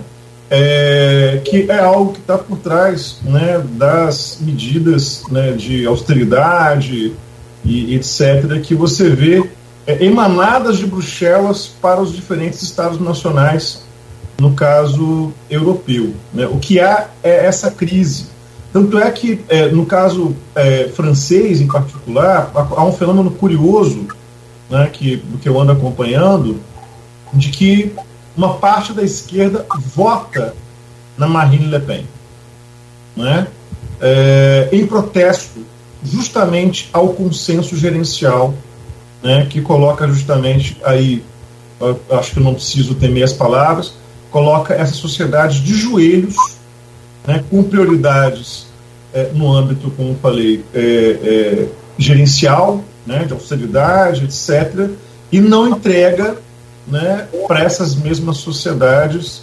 é, é, pacotes, digamos, né, de, de, de, ganhos sociais, de redução de direitos, em um momento que eu acho também isso está na fala generalizada aqui do grupo, é, em um momento em que nós temos é, a perda de qualidade até mesmo dos trabalhos, do trabalho formal, né? aquilo que o, o David Nemer, um antropólogo norte-americano, chama de espalhamento dos Mac Jobs, né? ou seja, empregos de má qualidade, perda de qualidade também de políticas sociais, né? Ah, muitas vezes medidas, no caso da zona do euro, de fora para dentro, ou aí citando mais uma vez uh, Bruxelas, né, que o Aloysio lembrou. 30 né, segundos, isso gera, gera um cenário de questionamento na medida em que é, os governos, se nós tivermos ali como elemento histórico é, do novo trabalhismo para cá, né, no novo trabalhismo inglês para cá, invariavelmente aplicam as fórmulas de Bruxelas. Né? Então aí você gera é na medida que você não nos traduz em mudanças práticas, você gera questionamentos estruturais ao próprio sistema e à democracia representativa liberal. Acho que é isso. Muito bom. É claro que é evidente que com quatro minutos você não vai conseguir fazer uma explanação é, completa nem mediana, é, talvez muito reduzido do que é todo esse contexto dessa política atual que tem é, aquela coisa, né, uma demanda aí de, de, de, de é, curiosidade, de informação que a gente é, precisa esclarecer. Mas é aqui um, uma, uma, uma pitadazinha do que vai ser na próxima segunda-feira, às 9h45, aqui é a transmissão do evento A Renovação Chilena e os Desafios da Democracia na América Latina e no Brasil. Você quer comentar, quer fechar algum, algum pensamento, Aloysio? Que vamos partir para o próximo ah, bloco. Hum, pois não. Lembrar que dia 22, passar que dia 24 agora é o segundo turno da eleição na França. A França como os Estados Unidos, tem importância simbólica, a Inglaterra talvez, é, talvez também. Mas, sim, mas a, a França, em termos de república, acho que é mais simbólica, né? Para o mundo todo, e o que o Jorge falou de, de é, eleitores de esquerda é, querendo votar na Le Pen é realmente preocupante. Uma vitória de Le Pen seria uma bússola bastante relevante. Bastante relevante. Vamos saber daqui, daqui a 10 dias, né? É. E tá forte, né? Ela bem diferentemente da última eleição, que esses, esse, essa dobradinha agora, né, de Le Pen e Macron, repetiu 2017. Mas aí Macron disparou. Só que dessa vez a coisa foi bem apertada ali o resultado. São... É, só lembrando, só lembrando, Cláudio, em função dessa essa, é, fala do Aloysio, não é tanto o eleitorado de esquerda votando em Le Pen, mas a juventude da periferia que o Le Pen capturou em parte na sua campanha, se dividindo em uma parte indo votar no, no, no na, na Marine Le Pen. Perfeito. No programa hoje, com a Luiz Abreu Barbosa, com Arnaldo Neto, estamos recebendo aqui o Marcelo Gantos, professor de História da UENF, o George Gomes Coutinho, professor de Sociologia da UF, o Hugo Borsano, Hugo Borsani, que é professor de Ciências Política da UENF, e ainda o Hamilton Garcia, também professor de Ciências Política da UENF. E com tanto cientista, com tanto pensador, vamos trazer aí o que eles pensam, né, Arnaldo Neto, sobre essa disputa aí dos garotinhos contra os Bacelar na Câmara de Campos, Arnaldo Neto, eu volto com você. É, Nogueira, é vai ser difícil para eles responderem em quatro minutos e difícil resumir em pouco tempo toda essa confusão, né? Mas como a gente tem, é, a, a, maioria tem acompanhado aí os desdobramentos desse caso, em resumo, a eleição foi marcada para o dia 15 de fevereiro. Fábio Ribeiro tinha certeza de que venceria, porque tinha um documento assinado por 13, por 13 vereadores. Na no plenário perdeu, mas houve um erro ali, porque não chamaram um vereador para votar, e a partir desse erro, um vereador de oposição, que tinha declarado o voto no candidato de oposição, inclusive, e a partir daí a eleição foi anulada, e agora existe um processo de cassação da mesa contra os vereadores de oposição. É um embate claramente entre o grupo garotista e o grupo dos Bacelar, inclusive com os protagonistas de outrora das famílias, tanto o Marco Bacelar quanto o Anthony Garotinho aparecendo nesse embate, embora os dois não tenham mandato nesse momento. É, queria ouvir de vocês qual a opinião em relação a essa novela toda envolvendo a Câmara e as consequências disso para o Legislativo, o desgaste que o Legislativo fica perante a população mediante essa, essa queda de braço com objetivos mais políticos eleitoreiros do que políticos de políticas públicas para a população. Vou começar com, o George, que é da, da cidade. Bom, é, vamos lá, agradeço a, a pergunta, Arnaldo, é, mas ela realmente, é, eu acho que cabe aqui a gente tentar fazer um exercício de, de organização né, do quadro, né? É, pelo menos essa vai ser a minha, a minha intenção. É, bom, primeiro, eu acho que vale é, como alento, talvez, para a audiência do programa e para os eleitores campistas, de que é, há legislativos locais piores. Né? É, no Brasil, há, há, legislativos que funcionam uma vez por ano apenas para poder votar o orçamento da prefeitura e daí não há mais movimentação local, né? Então, é, já dizendo isso, quer dizer, nós estamos tão mal assim. O que há nesse momento é justamente que está expresso na sua fala, é uma disputa que atende é, a elementos e a interesses políticos que são locais, regionais e interesse estadual. Né? Nós temos aí grupos, né? caso estamos vendo aí um embate de elites políticas né? no nosso legislativo, né? como eu falei, que em última instância expressam interesses em um jogo que é local, mas também regional e também estadual, na medida em que é, o próprio grupo Garotinho também volta à cena na concorrência eleitoral para o governo do Estado. Ponto. Esse é o cenário. Agora, com relação ao que nós estamos vendo, é, a minha perspectiva, tá? É, eu ainda acredito que nós estamos sob os auspícios do Estado Democrático de Direito. Né? Eu concordo, inclusive, com, com o Hugo, né, que é, demonstra preocupação com a saúde da democracia e com o Estado de Direito na América Latina, evidentemente também no Brasil, mas ainda nós estamos no Estado de Direito. Né? Em última instância, né, do que eu pude acompanhar, há elementos jurídicos, institucionais e formais que oferecem, inclusive, instrumentos para a solução dessa crise. Né? que há um regimento, há uma lei orgânica municipal, né? É, e acho que cabe a aplicação dos mesmos.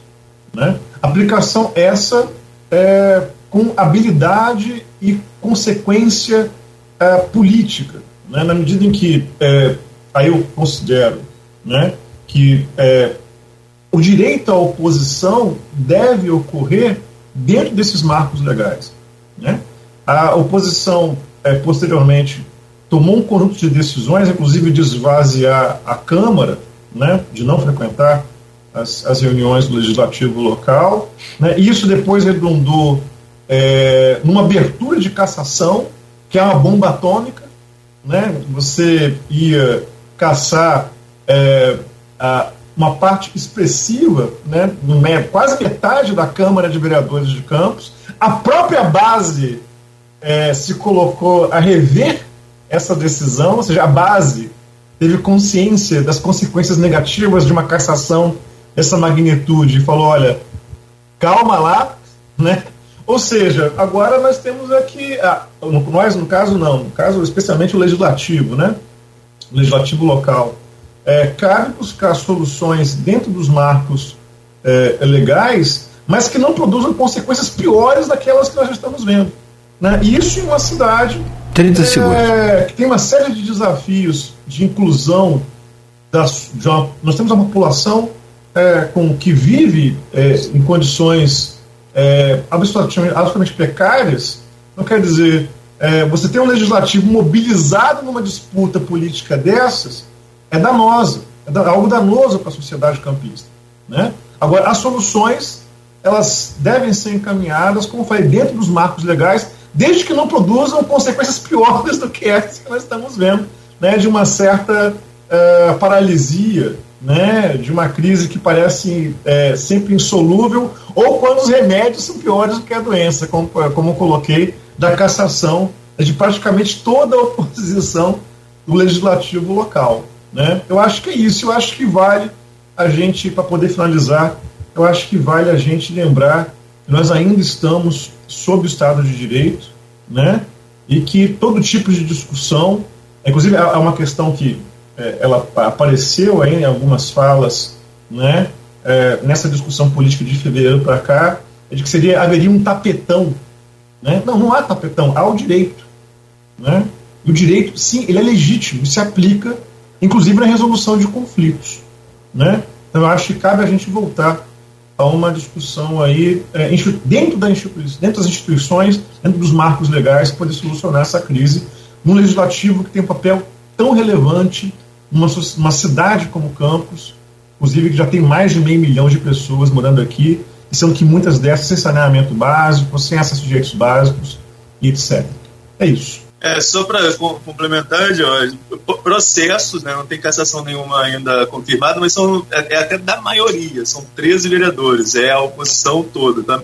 Mais, da, mais da metade dos vereadores estão aí sendo processados administrativamente nesse, nessa novela envolvendo é, esse episódio da eleição da mesa. É, vou passar aqui para o professor Hugo Bossani, que já está com, com, o microfone aberto aqui, depois a gente ouve o Marcelo e o Hamilton. Professor Hugo.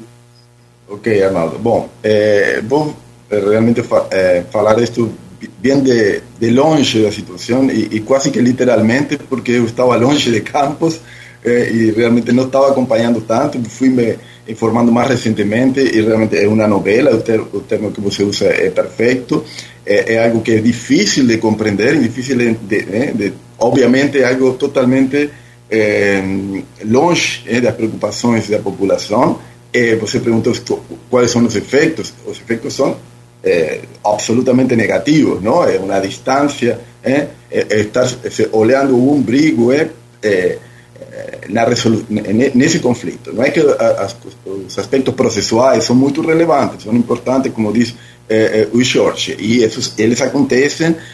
o, o problema aqui, a dificuldade em, em resolver o, o tempo que se está, o desgaste de energia e a paralisia do, do, do poder público em, em, em, esse, nesse conflito que eh, a gente eh, pensa, bom, eh, não é possível que não tenha uma, uma possibilidade de acordo em função de, uma, de interpretações ou de aplicação desses procedimentos já estabelecidos.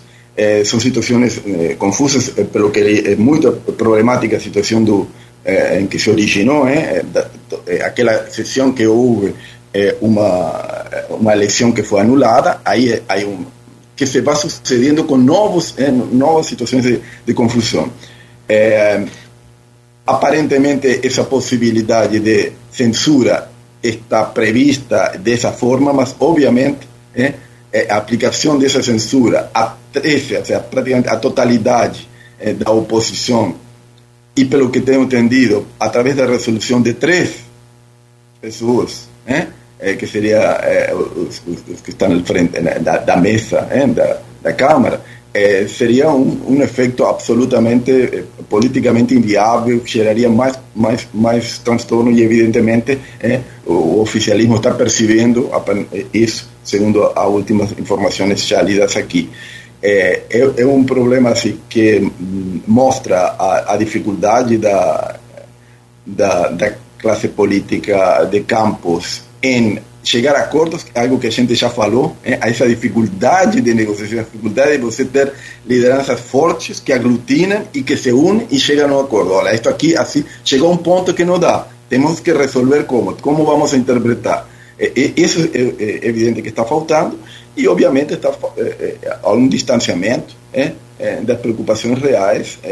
E o que que não está tão metido, não está tão metido nessa questão da, da, da, política interna agora em Campos, já em algum momento segui mais, mas é, você percebe, isto tem mais coisas detrás.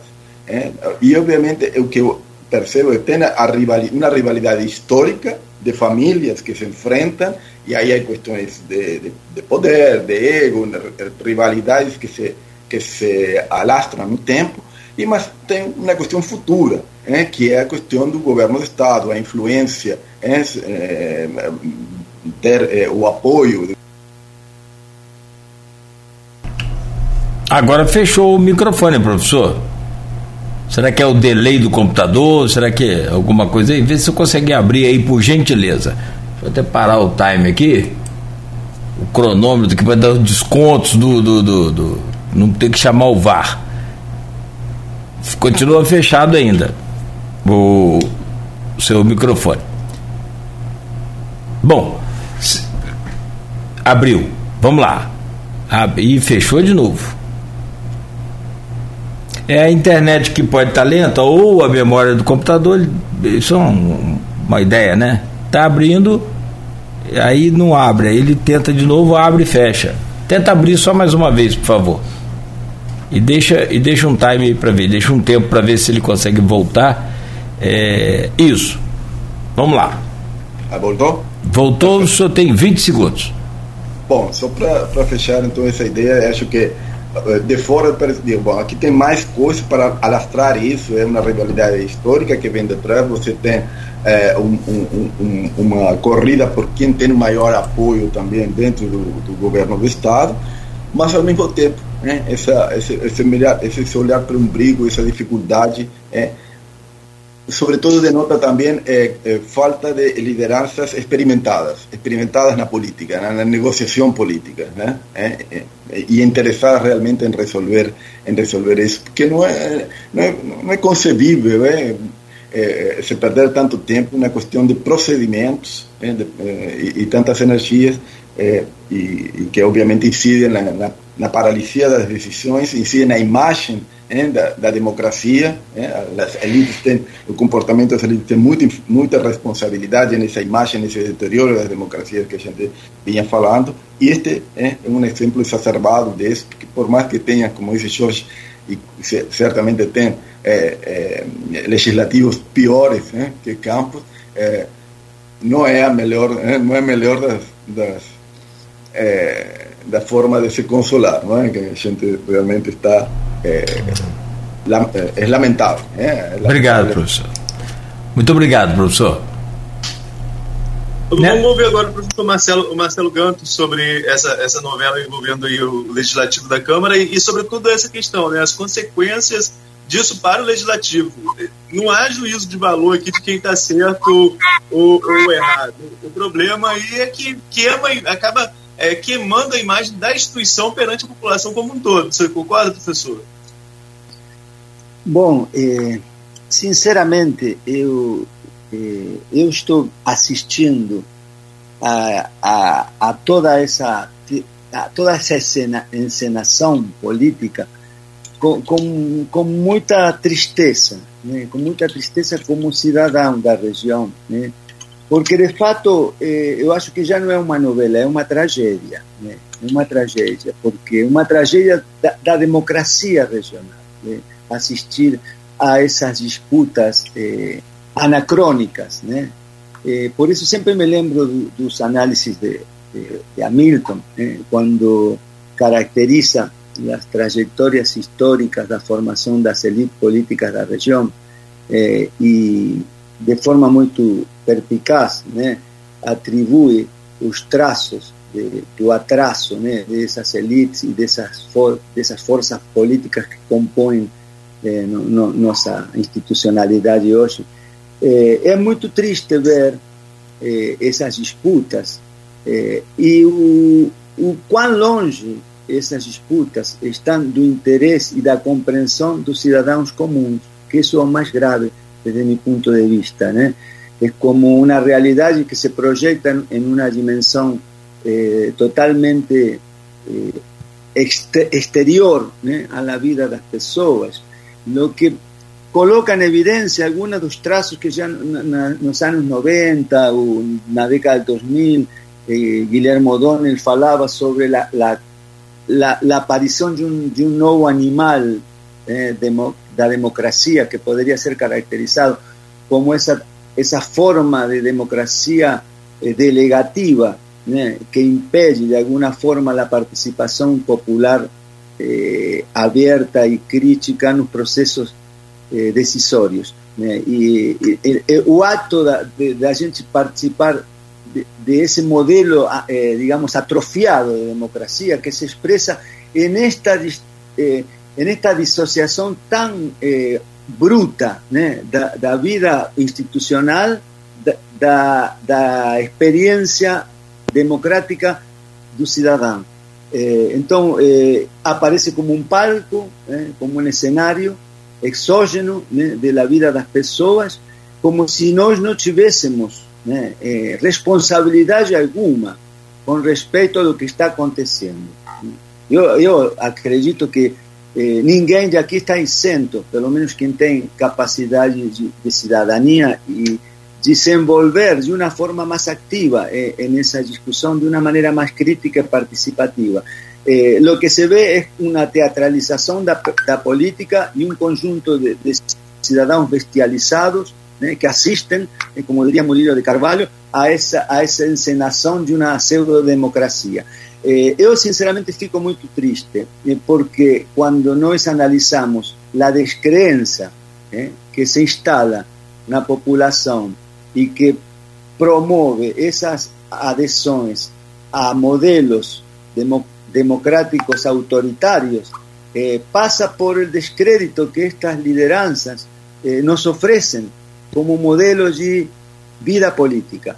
Então, eh, eu, eu fico um pouco defraudado de nossa incompetência também, né? Porque 30 se segundos, se professor. nessa instância é porque de, de alguma maneira a gente tem uma incompetência eh, evidencia uma incompetência que, que está também no, no, modelo democrático que a gente representa, essa democracia delegativa, né, que tem uns vícios de autoritarismo eh, e que exclui a participação popular de qualquer tipo de intervenção eh, em decisões que são de caráter institucional. Então, eh, é uma teatralização de uma realidade que a gente precisa analisar, eh, ¿Por qué? Porque evidencia una mediocridad de diligencias, ¿eh? Eh, una judicialización permanente de la cosa política, lo que le quita la vitalidad de la democracia, eh, llevar todo a esfera de la discusión legal y jurídica, eh, que empobrece la capacidad de participación de la ciudadanía. Entonces, yo acho que estamos perante un escenario lamentable, ¿eh? lamentable para, para una sociedad campista, que yo eh, vejo como eh, não merece, não merece, não merece. Eh, mas é uma instância que pode ser também abissal, né? Para para que as classes médias tomem consciência também do papel da participação eh, da participação não delegativa do voto, sino também da participação ativa a partir de uma regeneração do, do modelo democrático. Então, o que estamos vendo é apenas uma metáfora de algo que se está expresando en otras esferas, ¿eh? que estamos viviendo en instancias parlamentarias en otros niveles, solo que no tenemos la particularidad de presenciarlo en el escenario local. Mas no difiere mucho de lo que acontece en Brasilia, en otras instancias. Muito obrigado, então, eu, professor. eu acho que isso mostra, de alguma maneira, um fenômeno eh, que está atraindo as pessoas a, a, a desacreditar na democracia, a pensar em outro tipo de soluções que tem sempre esa, esa, tradición cultural política brasileira eh, que Hamilton eh, caracteriza también ¿eh? y yo acho que estos 20 años de democracia participativa no conseguimos consolidar Então, é uma crise institucional, é uma crise do modelo e uma crise de nossa cultura participativa também. Muito obrigado, é, professor. Muito obrigado. Tem que repensar todo, né? me parece. É, e, e não assistir, né? Mas é, a gente assiste e muitas vezes a possibilidade de estar exterior nos dá um alívio para não comprometernos em, em, em, essa, em na condição que a gente vive como cidadão. Mas é muito precária. Ok. Uma cidadania okay. muito precária que a gente tem. Deixa eu... E isso se expressa nesse tipo de, de, de, de confrontos. Né? Deixa eu agradecer o senhor, professor. Enfim, é isso que eu posso falar. Estou falando mais do ponto de vista de, minha precariedade de cidadania para poder eh, transferir isso em outra esfera de discussão. É, é, é complexo. Né? Exato, é um, exato. uma metáfora da decadência. Perfeito. Arnaldo? Professor Milton, por favor. Eu concordo plenamente com, com o Marcelo desse aspecto é, trágico da, da questão, porque se trata, é, afinal de contas, também foi lembrado pelo Hugo e o Jorge, se trata de você eleger a, a, a, a mesa da diretora da, do legislativo. É uma coisa que é banal, rotineiro, em qualquer instituição legislativa. Como assim você não consegue eleger normalmente uma mesa é, diretora, né? É, eu acho que isso é um sintoma é, de uma crise maior, de, de, desinstitucionalização mesmo das práticas políticas locais. Né? Como muito bem lembrou Marcelo, já inclusive afetou a esfera federal. Né?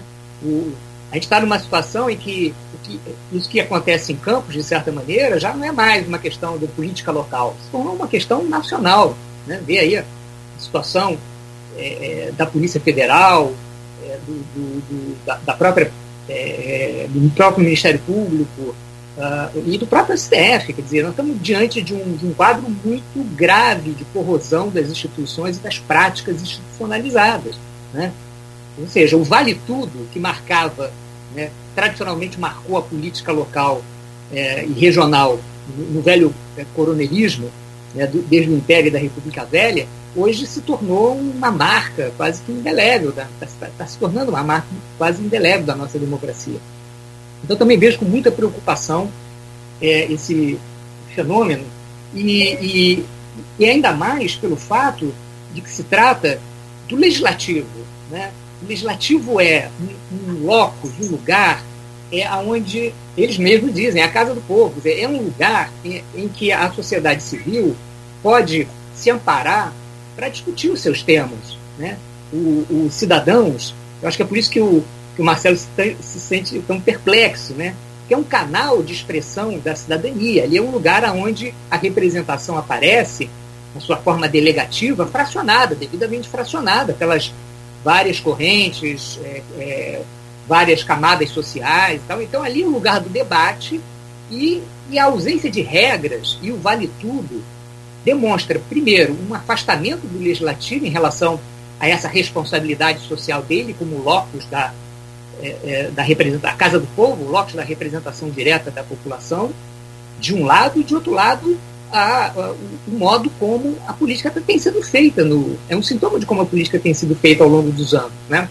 Inclusive, essa desinstitucionalização fica muito clara quando se fala apenas em grupos políticos, não se fala em partidos políticos. Os partidos políticos também têm suas regras, suas hierarquias.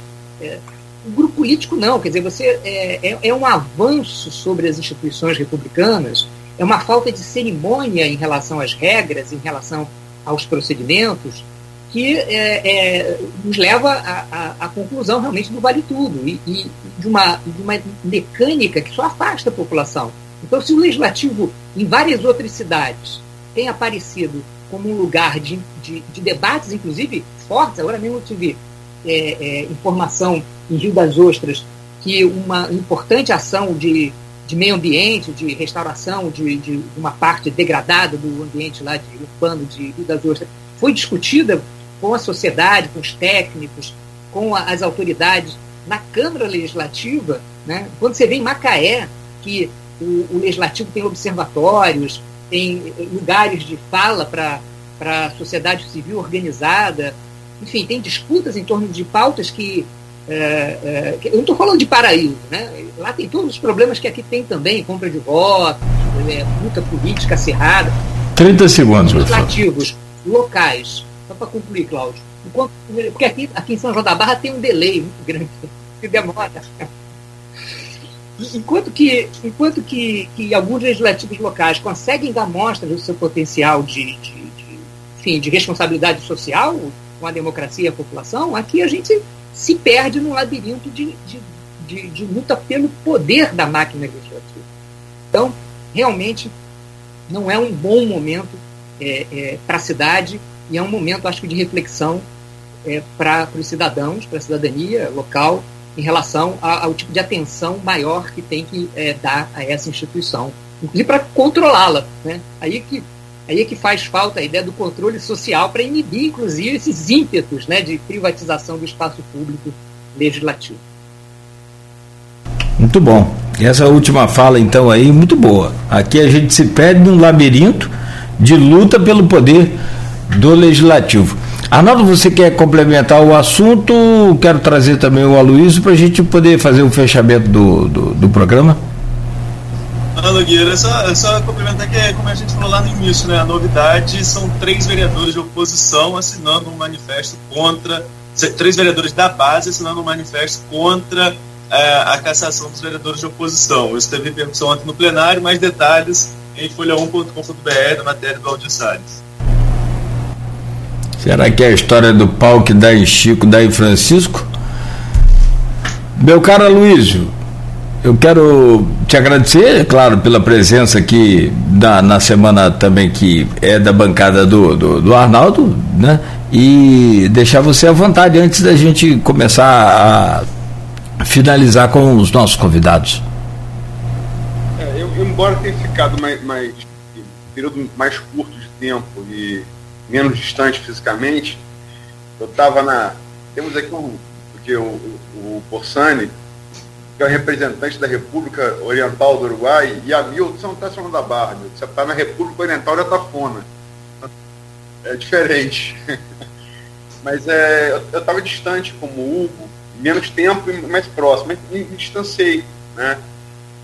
E também é, é, é, esse reencontro com a realidade legislativa de, de, de, de campos é uma. Quando, quando, você se afasta e volta, tem o um contraste, realmente é algo muito impactante, né? É, no, sentido, no sentido é, negativo. E, Arnaldo, o movimento é aquilo que a gente conversou particularmente, né? É, acho que radicalizou, ninguém está baixando a corda, é, não, não tem ninguém bem na fita, não, não há ninguém bem na fita. Agora, a questão, e aí dá outro, outro debate, né? É eleição. Então, máxima nova data para eleição. Máxima nova data. Não podemos ficar nesse, né, nessa, nessa Kiev aqui até quando, né? Enfim. Mas, no mais, agradecer aí demais a presença, né? É, do. Vou, vou falar primeiro do Hugo, porque é a primeira vez que ele está no programa. Né? Obrigado, Hugo. Você acordou cedo ou não, desculpe por isso, desculpe a todos os demais. Obrigado, Hamilton, obrigado, Marcelo, obrigado, George. É, e obrigado aí ao, sobretudo ao ouvinte e ao telespectador pelo streaming aí para por ter nos acompanhado nessa, nessa manhã, em véspera de feriado.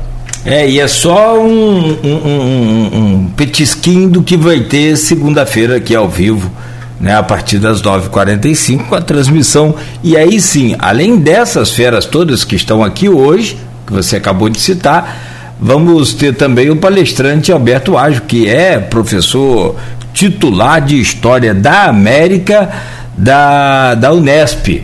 Vai ser imperdível, imperdível. Bom, antes de, de, de falar com. Arnaldo, eu começo por você então, te agradecendo também pela semana, desejando aí é, uma, uma boa Páscoa, boa, boa Páscoa para você também, Aloysio. É, e aí sim eu vou fechando aqui com os nossos convidados. Obrigado, Neto.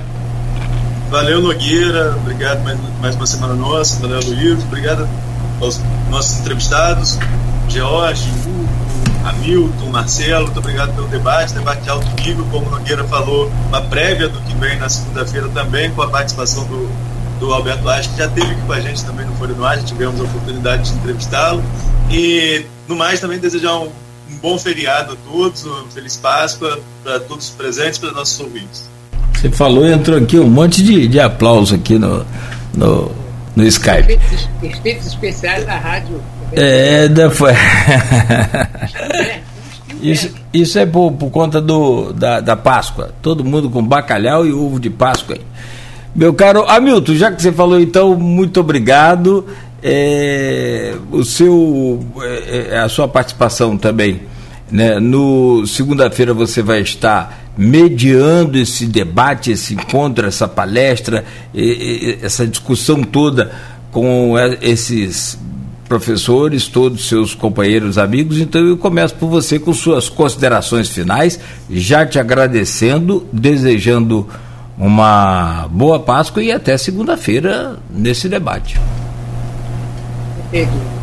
Agradecer ao Grupo Folha por mais essa abertura é, importante para a universidade regional, aqui, para a universidade brasileira, né? a gente vai estar recebendo um professor lá da Unesp, uma importante instituição lá do, do ensino estadual de São Paulo, e Folha FM, o Grupo Folha sempre presente, valorizando o debate. Você vê que é um debate sobre um, um, um assunto internacional, né? isso não é comum na, na, mídia radiofônica, nem na mídia televisiva, né? essa abertura para essa discussão, então acho que deve ser relevada essa, essa, esse apoio. E vou estar lá, com o maior prazer, o feriado, vamos ter, acho que Algumas pessoas temiam, não, vai acontecer o debate no meio do feriado, mas é melhor ainda, vamos ter mais tempo livre para poder assistir o debate com mais tranquilidade, tomando uma cervejinha, né, comendo uns, uns, uns, uns, é, uma batatinha frita, um amendoim, quer dizer, vai ser ainda mais agradável acompanhar esse debate pela, pela Folha FM e pelo canal também da, do YouTube lá da, do nosso curso de Ciências Sociais. E Vai ser um, um, um, prazer muito grande dirigir. Já aprendi muito aqui com esse debate com os nossos colegas. E eu acho que vai, vamos continuar aprendendo é, segunda-feira que vem. É, um abraço a todos vocês. Até lá. Até lá. Obrigado, professor Hamilton. Professor Hugo Borsani, o homem que não acorda de madrugada, mas hoje já estava aqui de plantão. De plantão. Muito obrigado, professor de Ciências Política da UENF. Prazer imenso recebê-lo Esperamos todos, claro, que essa seja uma, uma primeira de muitas outras. Eu que agradeço, Cláudio, Aloysio, Arnaldo. Foi realmente um prazer é, estar, aqui. Não foi nada sacrificado, foi realmente muito, muito agradável. É, é, pela, pela iniciativa, pelo apoio a este tipo de, de debates, que, que são simplesmente são singulares e são realmente necessários para, para, para, para a audiência toda. Muito, muito obrigado é, e fico às ordens para, para outras oportunidades. Tá bom, querido. Muito obrigado, então. Muito obrigado mesmo. Deixa eu falar com o professor Marcelo Gantos também, conosco aqui neste programa, professor de História da UENF. Professor, muito obrigado né? Foi um grande prazer recebê-lo aqui. Pudemos aprender muito realmente, mesmo que em pouco tempo, tendo que cortar ali o seu raciocínio. Peço desculpas por isso, mas para que a gente conseguisse fazer né, o programa dentro do seu tempo, avançando pouco aqui ó, o, horário. Muito obrigado, seja sempre bem-vindo. Tá. Faço minhas palavras de Hugo, de Hamilton, como membro da UENF. Eh, a iniciativa é sumamente importante. Eu valoro muito essa abertura da mídia local né, para a expressão e, e pensamento da universidade em, em suas diversas esferas. Né, é muito importante para a cidade e é muito importante que a gente tenha uma proximidade no diálogo, né, na opinião, configurando um modo de ver a vida, caracterizando situações que muitas vezes son complexas, ¿eh? intentando dar entendimiento, ampliando el entendimiento de la población, que es fundamental ¿eh? para que a gente cresça como sociedade. Então, eu estou de parabéns e me sinto muito honrado de estar aqui com vocês. Tem sido uma manhã muito agradável, né? ouvir os colegas, as, a diversidade de pontos de vista, de opiniões que fazem parte de um discurso democrático pleno, né, de diálogo, eh, de confronto de ideias, que tanto nos faz falta, né? sobretudo neste contexto tão degradado da democracia que a gente vive, né? são nestes espaços onde a gente construi eh, diálogos, né? pontos, né? e amplia a compreensão. Então, fico por aqui e deixo aí uma boas Páscoas para todos, né? que sejam eh, para refletir e para desfrutar com a família. Perfeito, boa Páscoa também, muito obrigado. Meu caro Jorge Gomes Coutinho, professor de Sociologia da UF, muito obrigado pela sua presença, sempre uma satisfação enorme, muito boa tê-lo aqui conosco, sempre bem-vindo ao nosso programa, boa Páscoa também.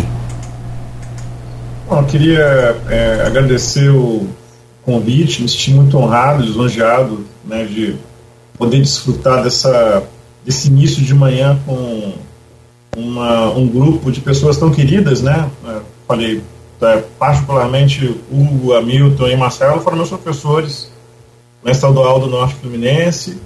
É, também, evidentemente, muito honrado de estar aqui representando, ser um dos representantes da Federal Fluminense de Campos de Goitacazes. É, também agradecer né, a troca né, de sempre com Arnaldo, com Aloísio e com o Cláudio. E para finalizar, eu acho que é, me participo do coro dos contentes, né? É, na medida em que, é, se nós reconhecemos que a democracia contemporânea vive seus desafios, eu acho que a gente é, qualificar mercado de opinião pública, como nós estamos fazendo aqui nesse momento, eu acho que é uma das possíveis saídas. Então, é, agradeço mais uma vez convite, prazer revê-los e desejo um excelente feriado aí para a audiência do programa Folha no Ar. Valeu, querido. Bom, fechamos então por aqui o nosso Folha no Ar de hoje. Amanhã, excepcionalmente por conta do feriado, não teremos aí o, o programa.